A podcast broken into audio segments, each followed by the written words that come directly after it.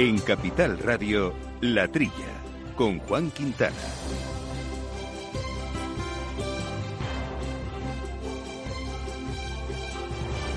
Muy buenos días, gente del campo, y buenos días, amigos del campo y de sus gentes. Eh, bienvenidos aquí a este programa de agricultura, de alimentación, de ganadería, de asuntos agroambientales. Una semanita más, esta hora que tenemos eh, por delante para informar y para opinar de estas eh, cuestiones y lo hacemos eh, con Néstor Betancor al mando de los controles técnicos y con Jesús Moreno que creo que lo tenemos ya aquí al teléfono. Jesús, muy buenos días. Aquí estoy dispuesto a todo. Buenos días, Juan. Pues aquí andamos a trillar nuestra, nuestra actualidad de nuestro sector porque hay algunos temas que nos ocupan. Vamos a hablar de, de agricultura, vamos a hablar de agricultura sostenible, en concreto de la Alianza por la Agricultura Sostenible y cómo estos modelos de agricultura y producción tecnológica son capaces de producir alimentos y a la vez minimizar el impacto en el medio ambiente. Pues eh, de eso vamos a charlar en profundidad con nuestro invitado, como también lo haremos con Pablo Redondo, que es responsable de compras eh, de Agro Pascual, una empresa bien conocida, además muy comprometida con la producción local para generar riqueza en entornos rurales y también fomentar, lógicamente, la agricultura española. Pero no solo eso, no solo eso, tenemos una situación, una coyuntura compleja, con subidas de precios internacionales, con desequilibrios de los alimentos, me refiero, con desequilibrios en los eh, eh, abastecimientos, en los transportes, con una Navidad en puertas que genera algunas dudas por parte del sector eh, y de la sociedad más que el sector. Yo creo que el sector lo tiene claro, pero de eso Jesús hablaremos en, en un ratito. También de las exportaciones que van creciendo y de algunas iniciativas bastante interesantes de sectores ganaderos. Eso lo haremos posteriormente en la segunda parte del programa con nuestro compañero, con Quintiliano Pérez eh, Bonilla. Bueno, son asuntos que vamos a ir poco a poco aquí desbrozando en esta ya poco menos de una hora de radio que nos queda para compartir con vosotros. Les recuerdo también nuestro correo electrónico al que nos pueden enviar cualquier eh, cuestión, sugerencia, opinión, propuesta, que es la trilla arroba capitalradio.es. En abril, Aguas Novi. El cambio climático lo ha cambiado todo y los riesgos son más imprevistos, como las sequías o el pedrisco. Por eso necesitas un seguro que garantice tu tranquilidad. Y ahora es el momento de contratar tu seguro de herbáceos. Contrátalo ya y llévate una bonificación del 5%. Agroseguro. Trabaja sobre seguro.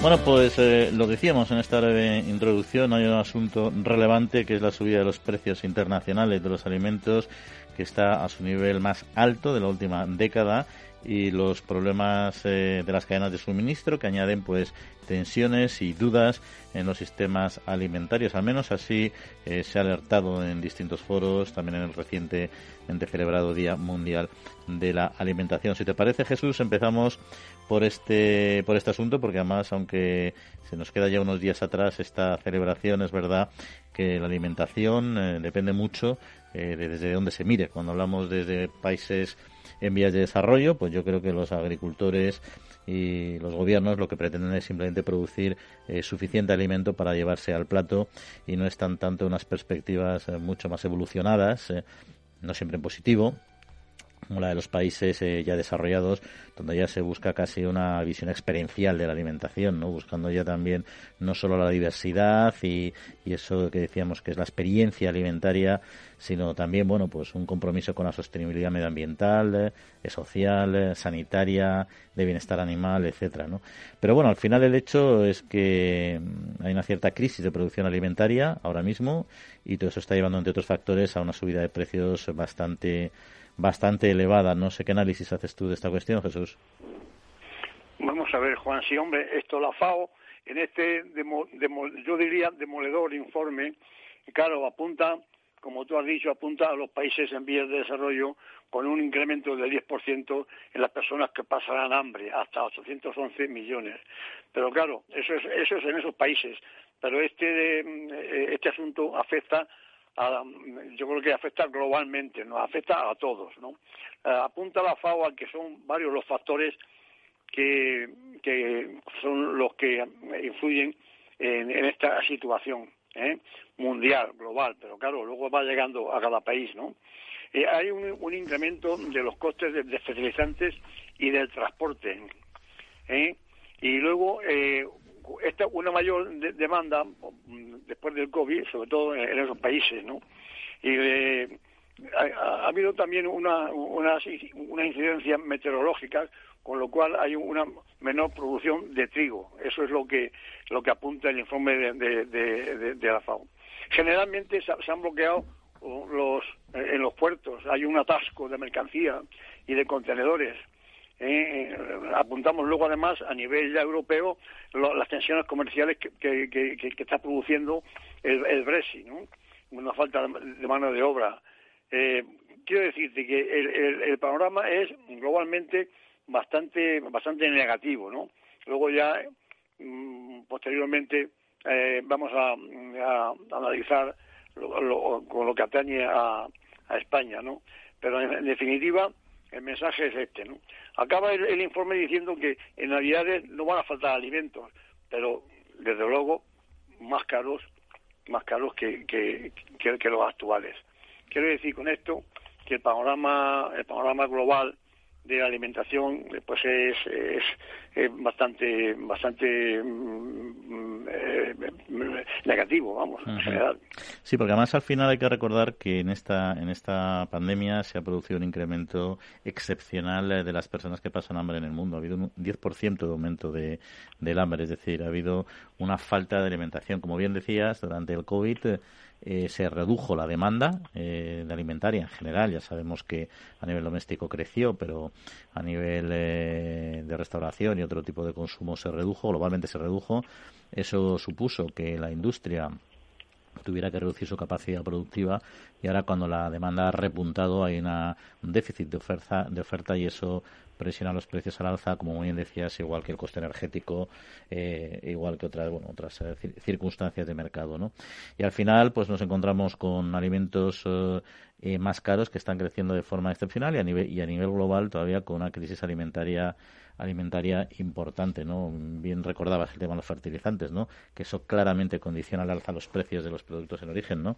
Y la, y la industria que ha estado intentando aguantar un poco esta tensión, esta tensión inflacionista, esta, subida de precios que al final se deriva a, a, la inflación, o sea, se traslada a la inflación, verdaderamente ya no tienen no tienen capacidad eh, de aguante y los últimos eh, datos ya del mes de septiembre se está detectando esta, esta subida de precios que va a ser difícilmente digerida eh, por, por, los consumidores que ya en sí están sometidos a mucha presión precisamente por cuestiones como la propia energía, el propio incremento de la electricidad, etcétera. ¿no? O sea que yo creo que va a ser un asunto un asunto complejo, ¿no? Y, y además yo creo Jesús que tampoco favorece mucho la política actual eh, del gobierno, de este gobierno combinado que tenemos PSOE Podemos, que está en el fondo anunciando o amenazando con subidas eh, de impuestos, subidas de impuestos que efectivamente todavía pueden ejercer mucha más presión y más subidas de impuestos a la industria que yo creo que al final eh, no van a tener esa capacidad de, de aguante que mencionábamos. Con lo cual, en fin, que va a haber productos, como tú bien decías, en en, en Navidades, es verdad, es verdad. Es decir, que había también una seria duda y sobre todo con esas imágenes que nos acompañan de, de Reino Unido, donde hay lineales vacíos, pero claro, la situación viene condicionada por el Brexit, pero sí que es verdad que ha habido algunos problemas de logísticos, de, de transporte y de, y de gestión de alimentos, pero bueno, esto yo creo que la industria y el sector y la distribución han sido muy claros y han avisado de que no habrá problemas de, de abastecimiento en, a lo largo a lo largo de, la, de las fiestas y que en eso estaremos estaremos bien cubiertos. Veremos si es verdad cierto es que el ahorro ha aumentado con el covid también la capacidad de ahorro no la capacidad sino el ahorro final de las familias ha aumentado y eso es un factor que sin embargo puede ser positivo para para que se mantenga este este nivel de consumo no y eso yo creo que sí claro esto hombre fiar fiar el, el, asunto a que a que en los hogares españoles hay hay,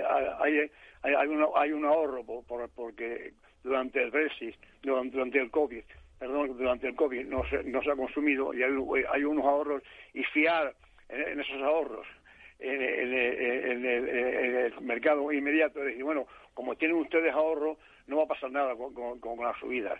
En esta, este asunto de la, de, del sector de gran consumo, un poco recogiendo lo que hemos dicho antes en la primera noticia, el, asunto a nivel global. Eso en lo que atañe a, nuestro país, pues es una reunión que ha habido en el, sector de, gran consumo, a ECO, pues sí, anuncian, anuncian todos estos, y dice, dan un mensaje de, tranquilidad, como que aquí no pasa nada.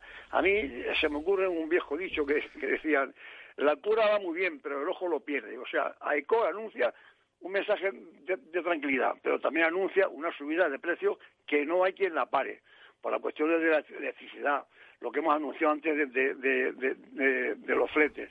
Eh, quiero decir que, el asunto, eh, el asunto, y como tú has dicho, no está bien, no, no, no casa con el optimismo con el optimismo y con, y con el aquí no pasa nada de, de, nuestras autoridades, de, nuestro gobierno, podían, podían ser más realistas y irse un poco preparando ante esta, esta avalancha que, que, que, nos llega de, de, de, los, de los precios que se van a incrementar, ¿no? No anunciar subida de subida de, impuestos y copiar un poco como a, nuestra, vecina Italia, que, que, que aboga por por bajar los impuestos, ¿no? Y, no tocar para nada la cuestión de la, de la reforma laboral. Quiero decir, prepararse un poco realmente a la que se avecina, no, no vender optimismo y aquí no pasa nada. Pienso yo. No, bien, bien. Y, y, luego también, sin dejar el sector alimentario, unos datos interesantes son los de exportaciones españolas de alimentos, que ya sabemos que son locomotora en nuestra economía en buena parte y que han crecido entre enero y agosto, es decir, en los ocho primeros meses del año, un 10, más del 10%, ¿no? En comparación con el mismo periodo de, del año 2020, ¿no? Y eso es un dato también eh, eh, positivo que nos sigue demostrando el músculo que tiene este, este sector y que, en fin, que el, consumo en determinadas zonas, sobre todo bien dirigido, nuestros destinos exteriores, pues sigue teniendo una, una salida, una salida relevante, independientemente de que a nivel global y a nivel mundial eh, el consumo de alimentos esté, esté bajando por, por eh, restricciones económicas de las propias familias. Bueno, afortunadamente aquí una vez más se, se demuestra el músculo que tiene nuestra industria alimentaria de cara a la exportación eh, eh, hombre, afortunadamente, parte de estas ganancias que tienen en la exportación las van a, necesitar mm, a nivel interior para la subida de, los precios, ¿no? las exportaciones españolas de, alimentos se han incrementado el 10%, como tú has dicho, ¿eh? con, con, respecto al 2020, hasta los 37.336 millones de euros, mientras que las importaciones se han quedado en 24.000. Quiere decir que la balanza, la balanza se, la balanza es a favor a, favor nuestro en más de casi casi en 13.000 eh, eh, millones de, euros, eh, especialmente en los aceites y grasas y los productos cárnicos. Aquí está el músculo, digo otra vez, de, nuestro sector porcino, por ejemplo, con un incremento del 10% de, en, las exportaciones. es una alegría porque además las industrias alimentarias lo necesitan lo necesita, vuelvo a repetir, porque porque esos esos eh, esos beneficios que, obtienen a la exportación, aparte de, de, mantener el sector vivo y toda la mano de obra ocupada, pues va a tener una reserva económica para poder aguantar nuestra crisis interior que se avecina y que no hay quien la pare.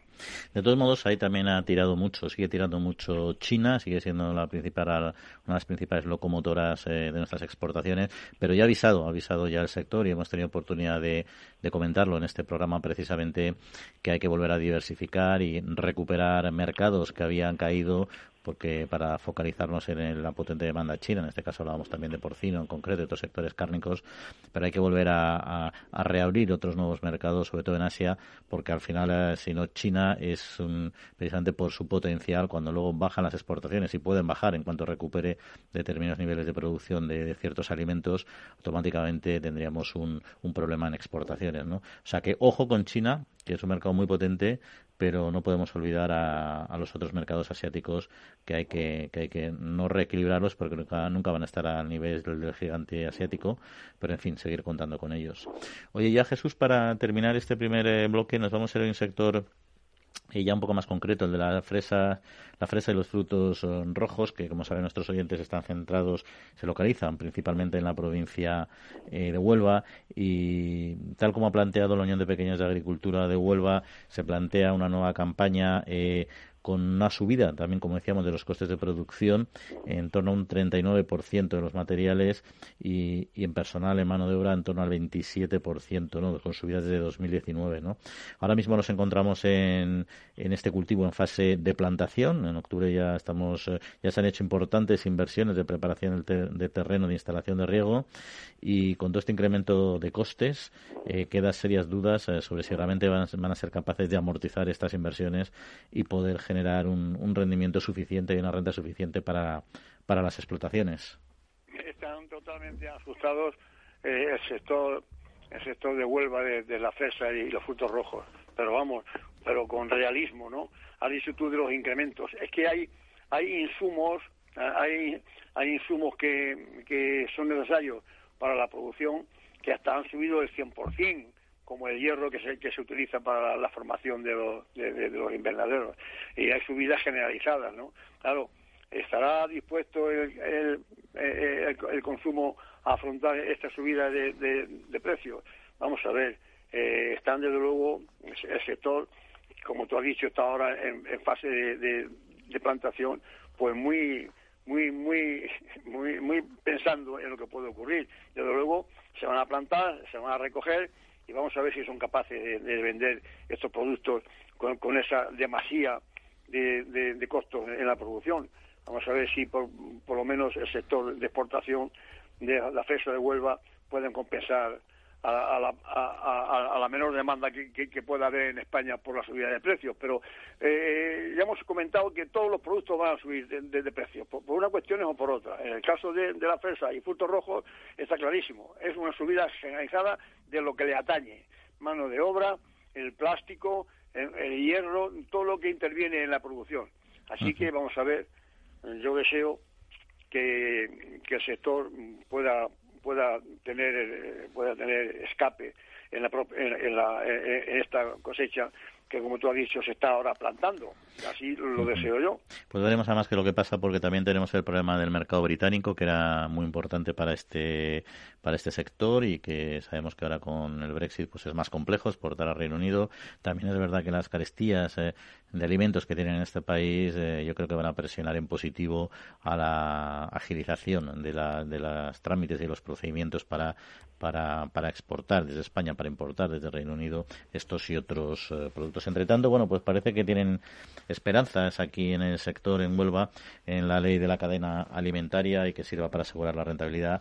Yo soy más escéptico, al menos a corto plazo, al menos en esta campaña, porque es una ley compleja, como siempre, con que ha dado importantes avances, pero que no, no, no es la solución ni es la panacea a los, a los problemas.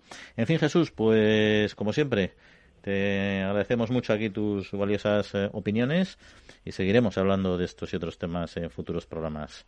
Así que un saludo. Encantado, encantado con colaborar con este, eh, eh, este prestigioso programa La Trilla de Capital Radio. Ya sabes que me tienes a tu disposición. Genial, genial. Te has ganado unas cervecitas por ese comentario. Muy bien, tomamos nota. Jesús, un abrazo, como siempre. Un abrazo. chao, chao, hasta ahora.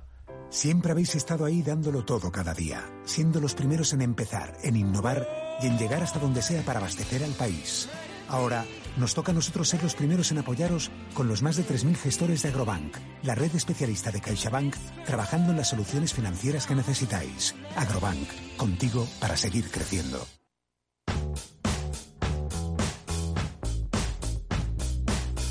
La Trilla, con Juan Quintana, Capital Radio la Alianza por una Agricultura Sostenible, ALAS, eh, organizó el desayuno virtual sobre agricultura y biodiversidad, en el que participó el presidente de ALAS, Pedro Gallardo, y el biólogo y ornitólogo Ángel Mejías. Se abordaron los desafíos de las estrategias de la granja la mesa, de la biodiversidad 2030 de la Comisión, con propuestas pues, de análisis eh, y debate de este difícil paradigma que es impulsar una agricultura y una ganadería que aseguren el suministro de alimentos de calidad para una población en aumento, pero al mismo tiempo eh, de manera sostenible. Y para hablar de ello nos acompaña Pedro Gallardo, que decíamos presidente de ALAS, también presidente de Asaja Cádiz y vicepresidente eh, de Asaja Nacional. Pedro, muy buenos días. Juan, muy buenos días. Un saludo a los oyentes. Pues bueno, si, no te importa ya para recordar a nuestros oyentes brevemente qué es ALAS, para situarlos por supuesto. ALAS es la, Alianza para la Agricultura Sostenible y está compuesta de las principales organizaciones agrarias. Ahí está SAJA, UPA, COA, está también FEPEX, están también las cooperativas y también está la Asociación Española de Agricultura y Conservación. Y bueno, nuestro objetivo desde ALAS es impulsar una agricultura sostenible, una agricultura productiva, de precisión, que emplee herramientas, siempre lo decimos, la innovación, el manejo de los cultivos sostenibles, lo que nosotros también llamamos, lo que me gusta acuñar, la medicina de las plantas y no los fitosanitarios, y por supuesto contar con la edición genética, con la digitalización, con todo, con, al final con una agricultura también de conservación y siempre lo decimos, con la evidencia científica. y, y, por, y, por qué surge ALAS? ALAS surge de alguna forma por una necesidad que, que entendíamos ¿eh? de, para lograr esta sostenibilidad de ser proactivos, de ir por delante, de no apagar los fuegos, sino de hacer cortafuegos previos y, y, para eso surge ALA, para de alguna forma eh, tener una colaboración con el Ministerio de Agricultura, Medio Ambiente, Sanidad, Consumo y los agentes sociales. Y de todos modos, cuando se habla de asegurar la suficiencia alimentaria, es decir, de toda la población creciente alimentada a nivel mundial y hacerla más de una manera sostenible eh, desde una perspectiva medioambiental, eh, para muchos les parece un difícil eh, reto. ¿Lo es realmente? Bueno, es un desafío. Lo primero, Juan, lo que pasa es que, que entendemos que si, si, si tenemos el día de mañana un marco regulatorio que fuera predecible y que nos permitiera usar herramientas, usar tecnología, usar innovación, eh, seguir, por supuesto, haciendo una agricultura sostenible, con alimentos ah, seguros, saludables, a precios más asequibles, pues podríamos garantizar la alimentación eh, a una población que va en aumento. Naciones Unidas nos dice que vamos a, a seguir creciendo hasta el año 2100 según Naciones Unidas, que ahí seremos 11.000 millones de habitantes y ahí ya parece que, que no se sigue creciendo. Y ahí, desde luego, hay que alimentarlo. Y, y nosotros creo que los agricultores eh, ahora mismo estamos produciendo a unos precios que son muy asequibles. Por poner un ejemplo, en, en el año 1960 el 55% de la renta disponible de una familia era para alimentación. A día de hoy tan solo eh, se emplea aproximadamente un 15% de la renta disponible de una familia. Quiere decir que si eh, liberamos de todo esto a la población, pues se, está usando en otro, en otros criterios, ¿no? Y, bueno, esta, esta tecnología, también lo decimos desde ALA, eh, tienen que venir de la de la ciencia, pero eh, por supuesto ya tenemos muchos ejemplos de cosas que se han hecho bien, que entendemos que, que la ciudadanía tiene que conocer. En el, eh, la diferencia, por ejemplo, de producir una tonelada de tomate desde el año 80 eh, a la actualidad es que a día de hoy usamos un 52% menos de tierra que en el año 80 y un 30% menos de agua. Y eso es importante que se sepa. Y esto tiene que seguir adelante, tiene que seguir adelante la agricultura productiva, la edición genómica tiene que seguir y bueno, tenemos que seguir, conseguir una palanca para que de alguna forma nuestra actividad siga adelante y protejamos también el medio ambiente, que somos los primeros interesados. Y cuando hablamos de proteger el medio ambiente y en concreto en este caso de la biodiversidad, ¿de qué manera el agricultor puede hacerlo? ¿Qué, ejemplos podríamos poner, por ejemplo? Bueno, la, agricultura ha evolucionado mucho. Lo primero que, tiene que saber la, sociedad, ¿eh? y, y, es verdad que la forma de producir de nuestros abuelos y nuestros padres, pues han cambiado mucho. Ahora pues tenemos diferentes modelos, como puede ser la, producción integrada, la agricultura de precisión, la agricultura también de, conservación, y, bueno, y en esta línea tenemos una gran sensibilidad por el medio, el medio ambiente. De alguna forma también estamos intentando todo lo posible mitigar todos los impactos, incluso mm, regenerando zonas que están degradadas, diversificamos también en nuestra forma de producir. Ahora, para cumplir los requisitos, por ejemplo, del greening, hasta ahora pues hemos tenido que diversificar y poner varios cultivos en, una misma explotación, respetamos lo que son los, insectos, ponemos polinizadores, incluso eh, eh, ¿no? Para estos polinizadores, para que, que, proliferen, eh, cubiertas vegetales, también lo, estamos haciendo con los márgenes multifuncionales y, las cubiertas, para, para al final crear fauna y flora en nuestro cultivo y además que todo esto nos ayuda a nosotros. Y todo eso eh, es verdad que, que, muchas veces hay que asesorarse, pero bueno, hay herramientas que a día de hoy te pueden, te pueden beneficiar todo esto. Porque eh, mencionabais también en el debate que bueno que la mejora de la fauna y de la flora silvestre en las fincas es un valor diferenciador y en concreto para comercializar productos agrícolas que puede ayudar o que ayuda a acceder a, a más mercados. ¿En qué sentido puede, puede ayudar a esto al agricultor? Sí, bueno, en general la tendencia tanto de los consumidores como incluso de la industria agroalimentaria eh, y también, por supuesto, también lo hablamos de las cadenas de distribución, pues en muchas ocasiones exigen sellos para diferenciar los productos, ¿no? Y, bueno, que garanticen una serie de prácticas beneficiosas para proteger la, biodiversidad. Esto es en general. Eh, y es así. Hay después también otro tipo de producciones que, que no que no necesitan de, todos estos sellos y demás, pero en general hay muchas que sí.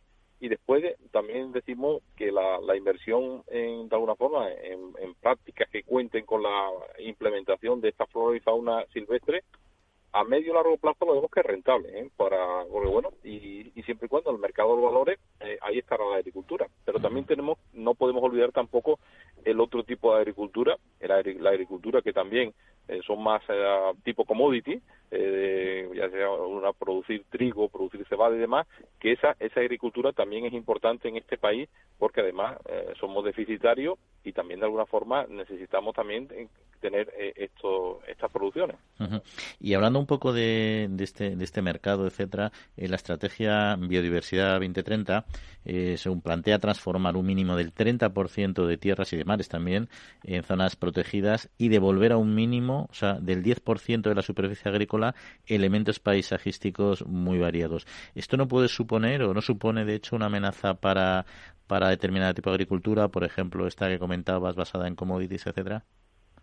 Efectivamente, Juan, tal como está diseñado ahora mismo, eh, podría suponer una amenaza. Y nosotros lo que le hemos pedido a la Comisión Europea es que primero no han tenido al agricultor en el centro del debate. A nosotros no se nos ha escuchado, se nos ha dado estas estas ya eh, estrategias eh, que son comunicaciones, que también hay que decirlo, que, que esto no son propuestas legislativas, esto no es legislación, esto son eh, comunicaciones de la Comisión Europea, se han lanzado a los Estados miembros y a la ciudadanía en general, y el agricultor, que es el que más tiene que decir en esto, no está en este debate. Entonces, se puede hacer, por supuesto, todo es posible. Eh, si se tienen herramientas, eh, si se tiene, si se tienen acceso a la biotecnología, si se tiene acceso a avances de sanidad vegetal que tiene que haber, a, nuevas técnicas de edición genética para nuestras semillas que tenemos que tener, a la agricultura digital, todo es posible.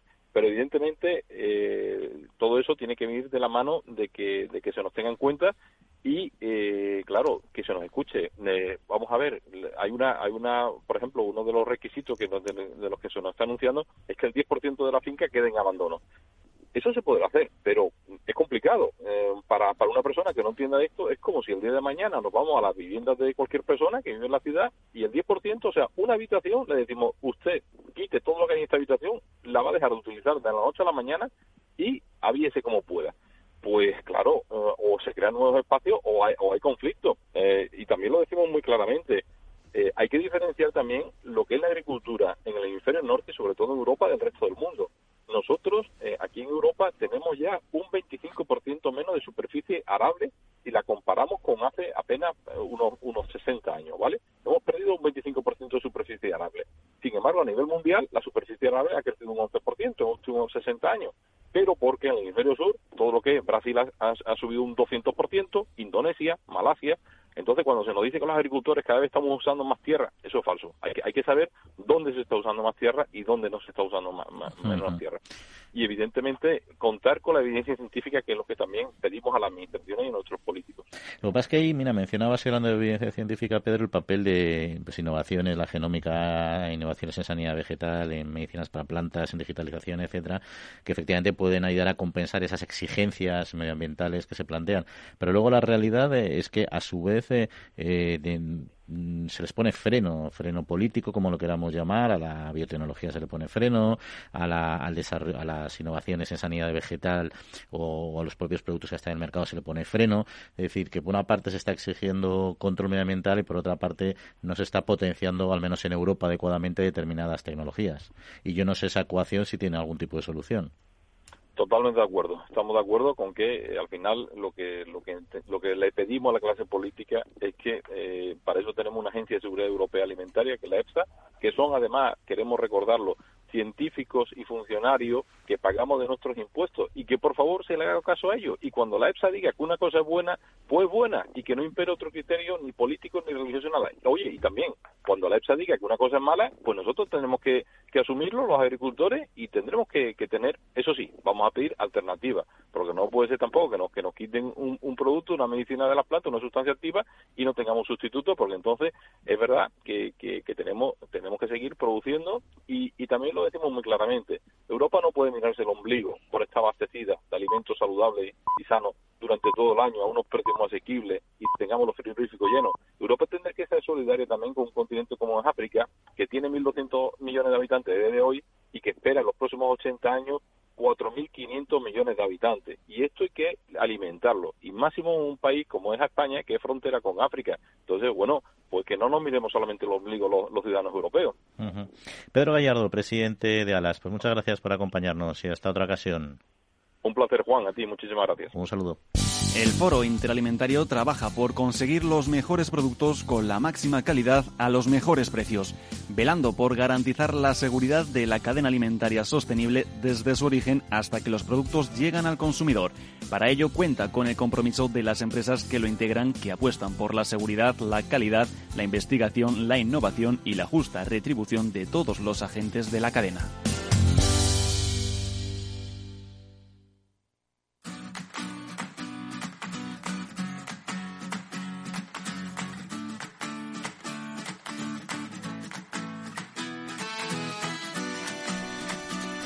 Pues continuamos aquí hablando de campo en Capital Radio. Les recuerdo nuestro correo electrónico para cualquier eh, comentario, valoración, opinión, recomendación que nos quieran hacer, que es la trilla arroba capitalradio.es.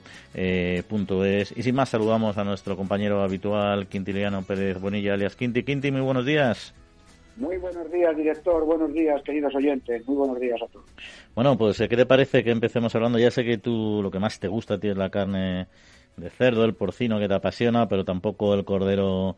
El cordero es mala cosa, ¿no? Si quieres arrancamos por un tema de actualidad es, eh, y es más, es, casi de divulgativo, ¿no? Porque es que ha presentado su campaña para conquistar eh, eh, el foodie. Está muy preocupado por el tema del planeta y además lo que me ha llamado la atención es que en el lanzamiento de esta campaña han contado como protagonista principal con el CEO de Coalf, Javier Goyeneche, que como saben muchos de nuestros oyentes es la primera marca española de moda Bicorp, ¿no? Y bueno, es una marca de moda muy comprometida con precisamente con la innovación y con la sostenibilidad, que yo creo que son los principales valores que quiere trasladar el sector de, del, del, cordero, en este caso, del ovino. Hombre, yo creo que la, la, unión, la unión de los dos mensajes, el mensaje de la empresa que se dedica a vender prendas sostenibles hechas con lana, con algodón, con fibras naturales y con residuos de café también, parece ser, pues está muy muy relacionada con la producción de carne de cordero. La carne de cordero, la carne de ovino, la carne de caprino también, ¿no? Pues son carnes producidas fundamentalmente a partir de rebaños que se encuentran pastando en el campo, que realizan la transhumancia, esta transhumancia y este andar por el campo, indudablemente, cuando los animales pastorean, previenen la producción de incendios en el verano, porque de alguna forma están evitando que existan malas hierbas, que se encuentre el campo desatendido en este sentido. Sirve además, lógicamente, con el abono del estiércol a medida que van por el, por el campo para fertilizar los pastos mantienen los pastizales y otro tema muy interesante que la sociedad debería conocer y es la atracción, el mantenimiento del CO2 por parte de los de los suelos, de los suelos de los pastos como sumideros de CO2 que le vienen fenomenalmente bien al planeta para disminuir la incidencia de gases efecto invernadero. Entonces, la campaña originada por la interprofesión del ovino. En este caso es para felicitarlos por lo inteligente que son para demostrar a la sociedad algo que está ahí, que de alguna forma pues puede contribuir a desmitificar esta mala imagen que puede tener el sector ganadero español con el tema de macrogranjas que luego podemos comentar, etcétera, etcétera. Me parece una muy buena iniciativa, director. Pues, te voy a contar otra, otra que quizás, bueno, seguro que tú conoces también de la interprofesional del ovino y del caprino y también la del vacuno porque están, están picados entre ellos, ¿eh? Y han montado una especie de, bueno, una especie, ¿no? O sea, han montado una batalla, pero musical, ¿eh? En este caso, una batalla musical de rap. Ahí está, porque es que, bueno, todo el mundo sabe seguro lo que es el pepito de ternera, bocadillo de ternera de toda la vida, ¿no? Lo que no sé es si todos conocen lo que es el Paquito. El Paquito es el, el, rival del Pepito y es el, el, bocadillo de cordero, igual que el otro de ternera, pues el, el, bocata de cordero. Entonces han hecho una lucha entre los Pepitos y los Paquitos, en el que han participado famosos raperos de TikTok, que yo creo que, que a ti, Quinti, a mí se nos quedan un poco poco desfasados todavía, dado que estamos ya en, la, en nuevas olas, incluso musicales. Yo con la armónica, yo con la armónica me defiendo. pues ahí tienes que hacer un poquito de rap con la armónica, seguro que tú con la armónica y yo, y yo improviso, yo improviso. Venga, venga, en fin. Bueno, pues ahí está. Eh, Inverti Kensuki, que son estos raperos, eh, han hecho este, este, este pique musical, junto también con los chefs Fernando del Cerro, el restaurante Casa José y Alex Marugán, de 3x4, precisamente para poner en valor ambos, ambos, eh, ambas carnes y en este caso ambos, ambos bocatas. Un pique amistoso y divertido que seguro que lo podrán encontrar y escuchar por internet a ver quién gana, a ver quién gana y cuál les gusta más, porque los bocatas seguro que les gustan los dos, entiendo yo, ¿no? No sé si tú has probado los paquitos, porque yo todavía... Pues mira, no había probado yo los paquitos, los pepitos sí, claro, pero los ah. paquitos no. Entonces, tengo que probarlos alguna vez para comentar el tema, me imagino que estarán deliciosos. Ahí está, ahí está más con los nuevos cortes que se están sacando del cordero, claro, no te vas a meter un bocata de una chuleta de cordero, de una chuletilla de lechar, pero ya afortunadamente en eso han evolucionado mucho y hay cortes muy muy muy adaptados a lo que es el bocata.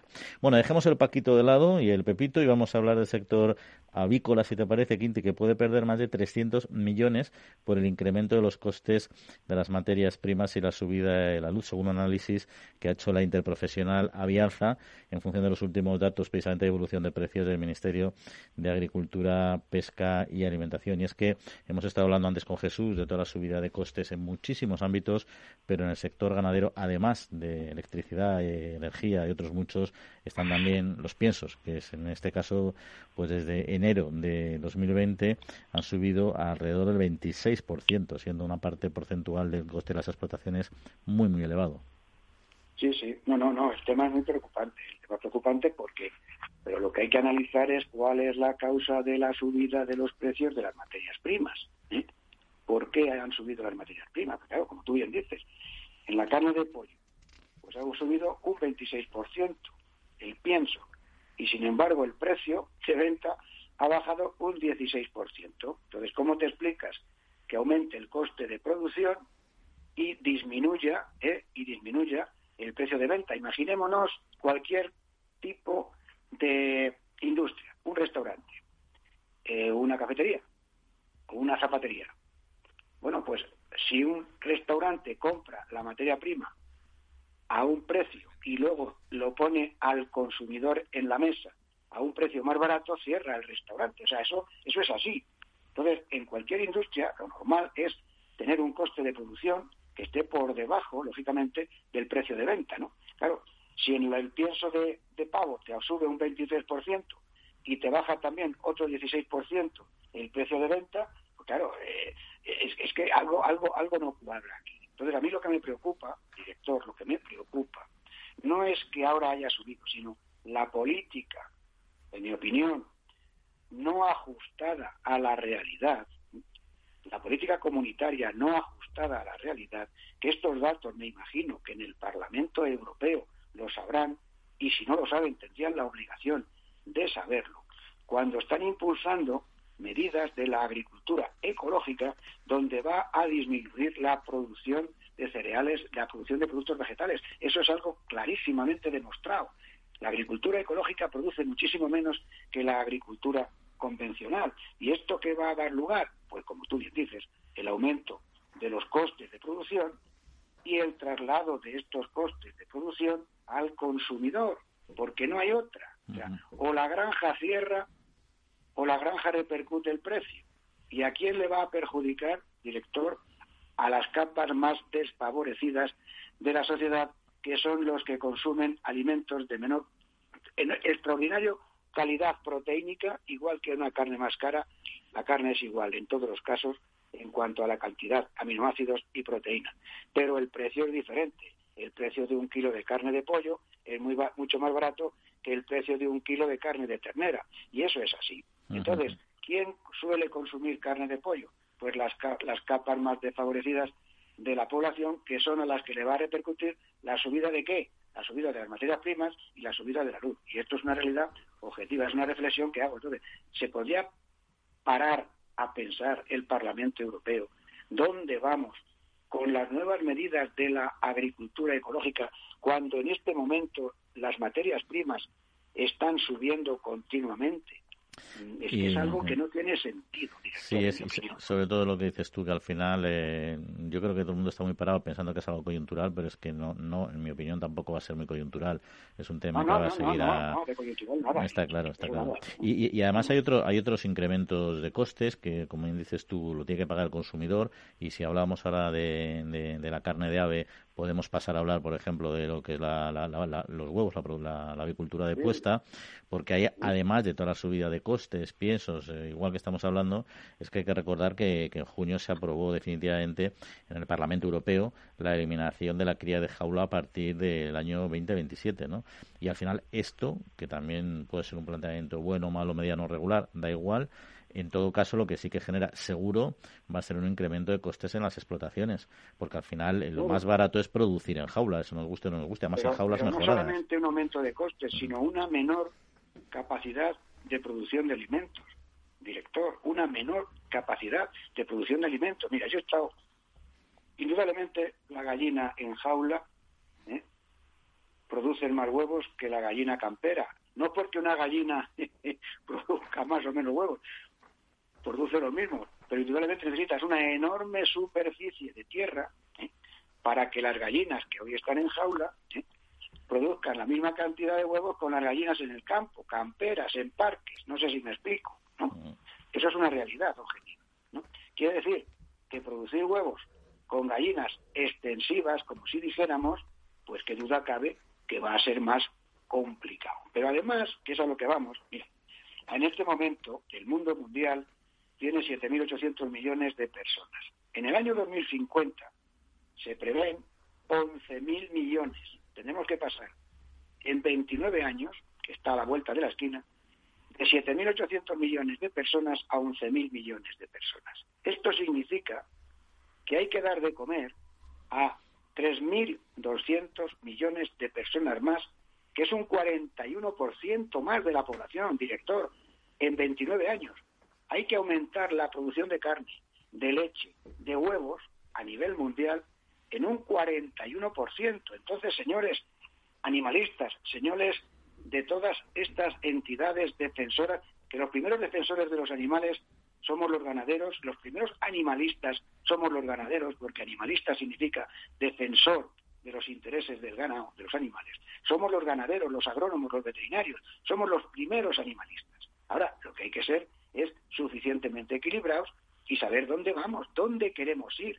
Cuando tenemos que aumentar la producción de alimentos, como digo, en, en 29 años, que no es nada, en un 41%, pues tú me contarás para que luego te vengan las demagogias, ¿no? Con grupos animalistas que entran en las granjas clandestinamente por las noches, fuerzan las puertas, que esto es un delito, porque tú no puedes entrar en una propiedad. Lo digo porque recientemente se ha producido un ataque en una explotación, que no voy a dar el nombre ni quién lo ha hecho, ¿no? pero han abierto las puertas por la noche, han entrado en las salas de parto, cuando estaban las cerdas tranquilamente pariendo. ¿eh? Han cogido fotos y vídeos de los partos de una cerda.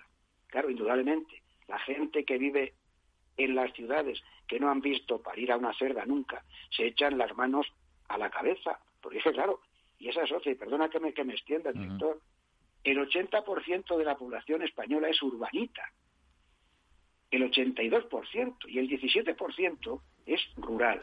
¿eh? Como un señor de la Gran Vía, o de Chamberí, o de la Puerta del Sol, que no ha visto en su vida lo que es una granja, o lo que es un parto de un animal, puede entender, comprender, calibrar, saber, apreciar lo que se hace en el campo. Si es que la demagogia está servida y en tanto en cuanto no se den clases en las escuelas a los niños desde el principio, cómo se producen los alimentos, cómo se, se hace la ganadería, la gente no lo sabe, director, y tú eres agrónomo y lo sabes como yo. La gente no sabe nada de esto. Y es una población absolutamente moldeable, permeable, ante cualquier iniciativa de este tipo que indudablemente hace daño. Pero ¿a quién va a hacer daño? Cuidado. A la propia sociedad. Bueno, que es lo que no se dan cuenta. Bueno, pero ya no se dan cuenta, pero aquí estás tú para recordárnoslo, Quinti, así que ahí, ahí, ha quedado. del que clama en el desierto. bueno, no, no te creas, no te creas. Al final un embalse se hace a base de gotas, o sea que todo suma. Pero bueno, oye, ya para terminar, en un minutito te voy a pedir un poco de brevedad en este tema porque tenemos que entrar con otro asunto. Eh, aquí hemos hablado mucho de la potencia del sector del porcino, lo bien que ha funcionado, que ha reaccionado también a esta pandemia, pero ahora ha habido 19 países de la Unión Europea, entre los que España no ha estado, por cierto, que han pedido ayuda a Bruselas eh, para la crisis de este sector, motivo, motivado entre otros motivos por la caída de la demanda china, algo que estábamos comentando también hace un rato con, con Jesús, ¿no? Eh, que explícanos un poco por qué se produce esta demanda cuando, en principio, por ejemplo, en el caso de España, el sector va viento en popa. Pues mira, el tema es muy sencillo. España no ha pedido que se pongan en medida las medidas de mercado, tampoco lo ha pedido Dinamarca y tampoco lo han pedido Holanda. Fíjate qué países no lo han pedido. ¿Quién lo ha pedido? Lo han pedido Alemania, que no puede exportar por la peste porcina africana, y aquel grupo de países del este de Europa que por tener peste porcina africana tampoco pueden exportar ni exportarán nunca, porque políticamente no tienen ningún motivo, ninguna decisión, ninguna gana de acabar con la peste porcina africana. ¿Qué ocurre? Dice, no, hemos tenido en este año los precios más baratos de los últimos tiempos, sí, pero hay que recordar que de los, los últimos anteriores hemos tenido los precios más altos también de los últimos tiempos. ¿Qué es lo que ocurre aquí? Que España, con buen criterio, no ha pedido nada porque no es el momento. No es el mm. momento porque se prevé que China tendrá que empezar a demandar carne de aquí a primavera, primavera más o menos, para la Semana Santa podrá empezar a, a demandar carne y entonces el almacenamiento privado sería pan para hoy y hambre para mañana tú congelas carne de cerdo para sacarla cuándo y dónde y cómo, ¿me explico? Entonces, con buen criterio, por en este sentido el Copa Coyeca y Miguel Ángel Higueras, yo entiendo que han hecho muy bien en no pedir algo que España no lo necesita y lo que tienen que hacer los países, querido director, ¿sabes qué es? Dime, dime. A hacer los deberes sanitarios y acabar con la peste porcina africana, que es su obligación, que nos van a infectar a los demás. Así de clarito. Pues ahí clarito lo has dejado, Quinti, como siempre. Oye, pues muchas gracias, eh, como todas las semanitas, por acompañarnos y seguimos hablando dentro de siete días, si te parece. Muy bien, hasta la semana que viene, director. Un abrazo. Un abrazo, amigo. La Trilla, con Juan Quintana. Foro Interalimentario es una asociación sin ánimo de lucro que agrupa empresas punteras del sector agroalimentario que trabajan con más de 22.000 pymes y productores primarios. Las empresas del foro sustentan más de 90.000 puestos de trabajo y destinaron casi 200 millones de euros a actividades de investigación e innovación y al desarrollo de nuevos sistemas de producción alimentaria.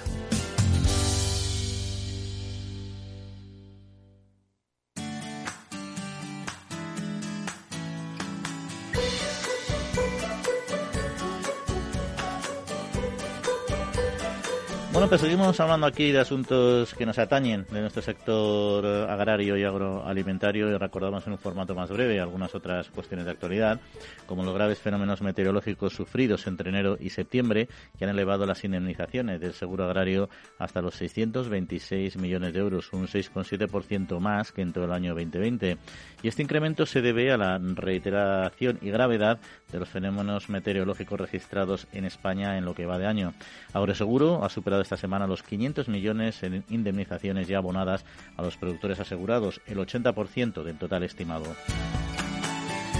Y nos vamos a Murcia, donde el consejero de Agricultura, Agua, Ganadería, Pesca y Medio Ambiente, Antonio Luengo, se ha reunido con representantes de la Organización Interprofesional Agroalimentaria del Porcino de Capa Blanca, de Interporc, y con la Asociación Nacional de Productores de Ganado Porcino, Amprobapor, y destacó la firme defensa de este gobierno, el gobierno murciano, para defender la ganadería sostenible, comprometida y que contribuye a la protección del medio ambiente.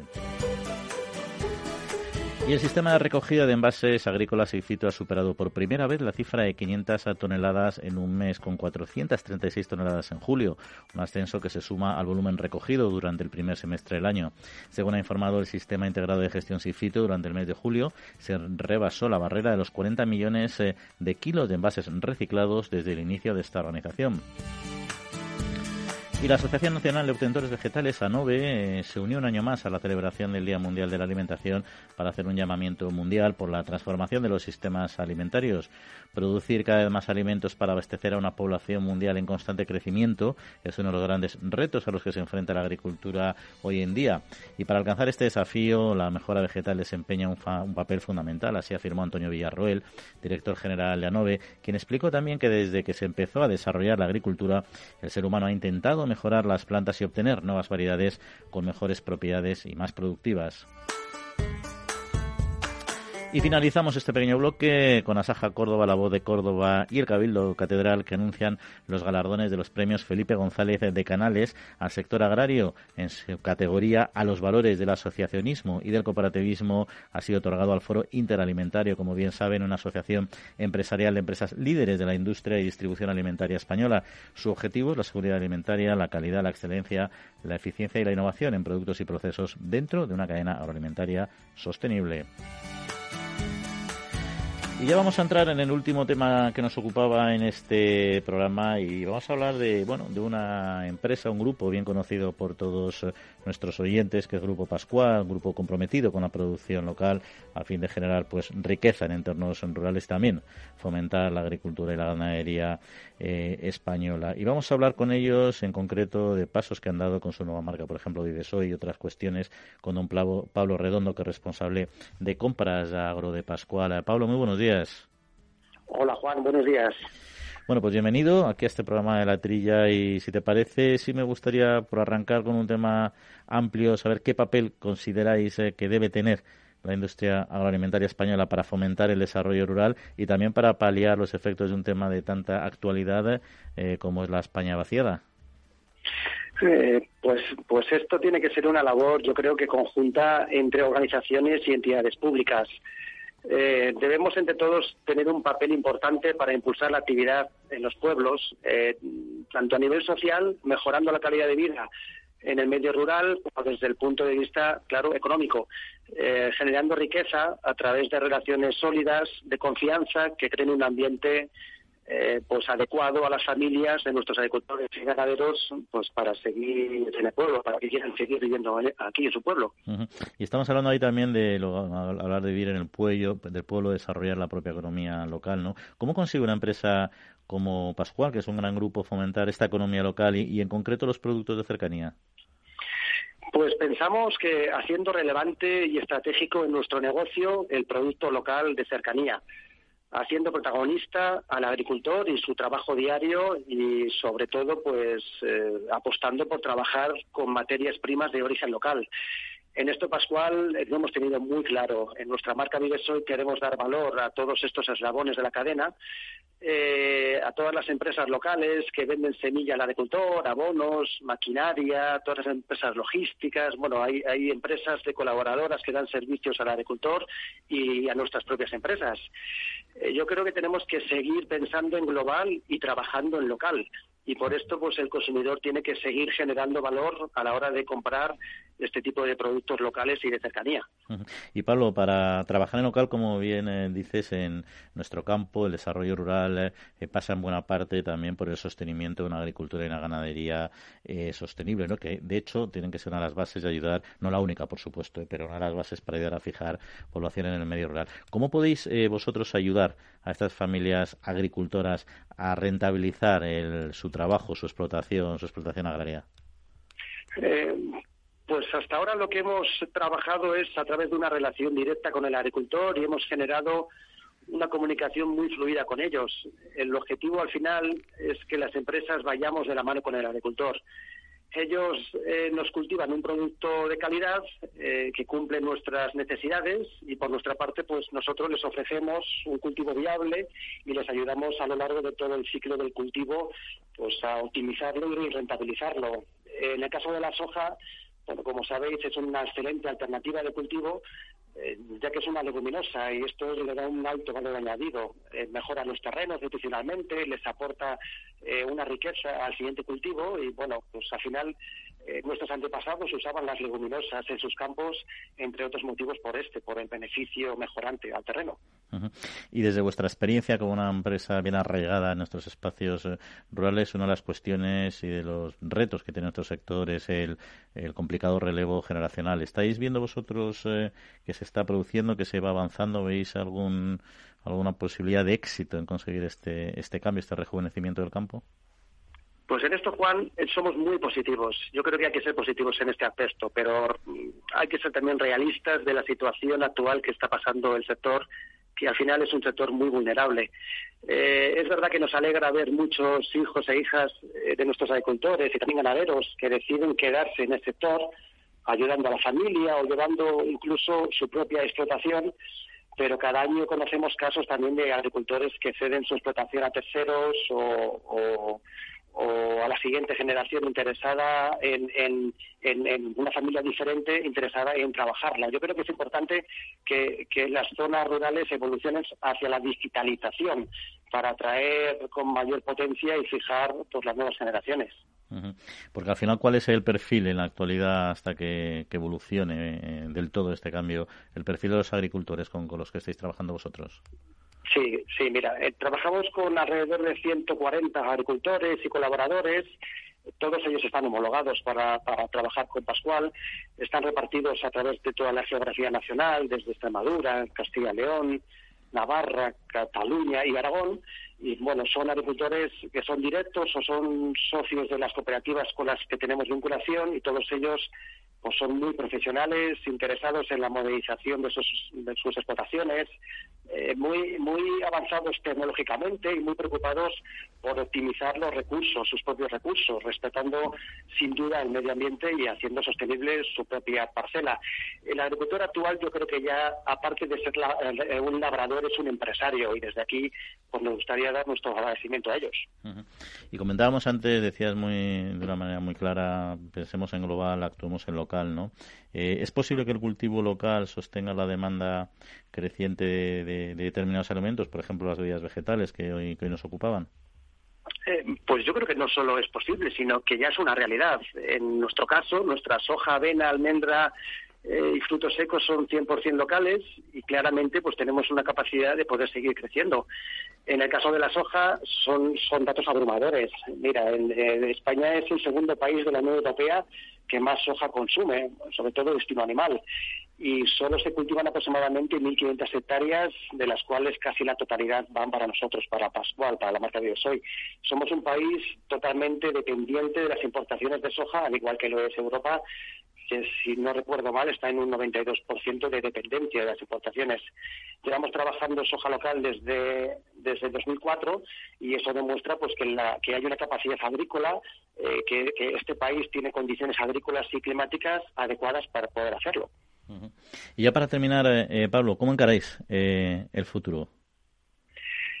pues sin duda con muchísimo optimismo y con mucha ilusión el consumidor yo creo que está preocupado por el impacto que crean las marcas y nosotros para ello pues redujimos nuestra huella de carbono al tener un cultivo local eh, respecto a la posibilidad de poderlo traer pues de terceros países a través de la importación.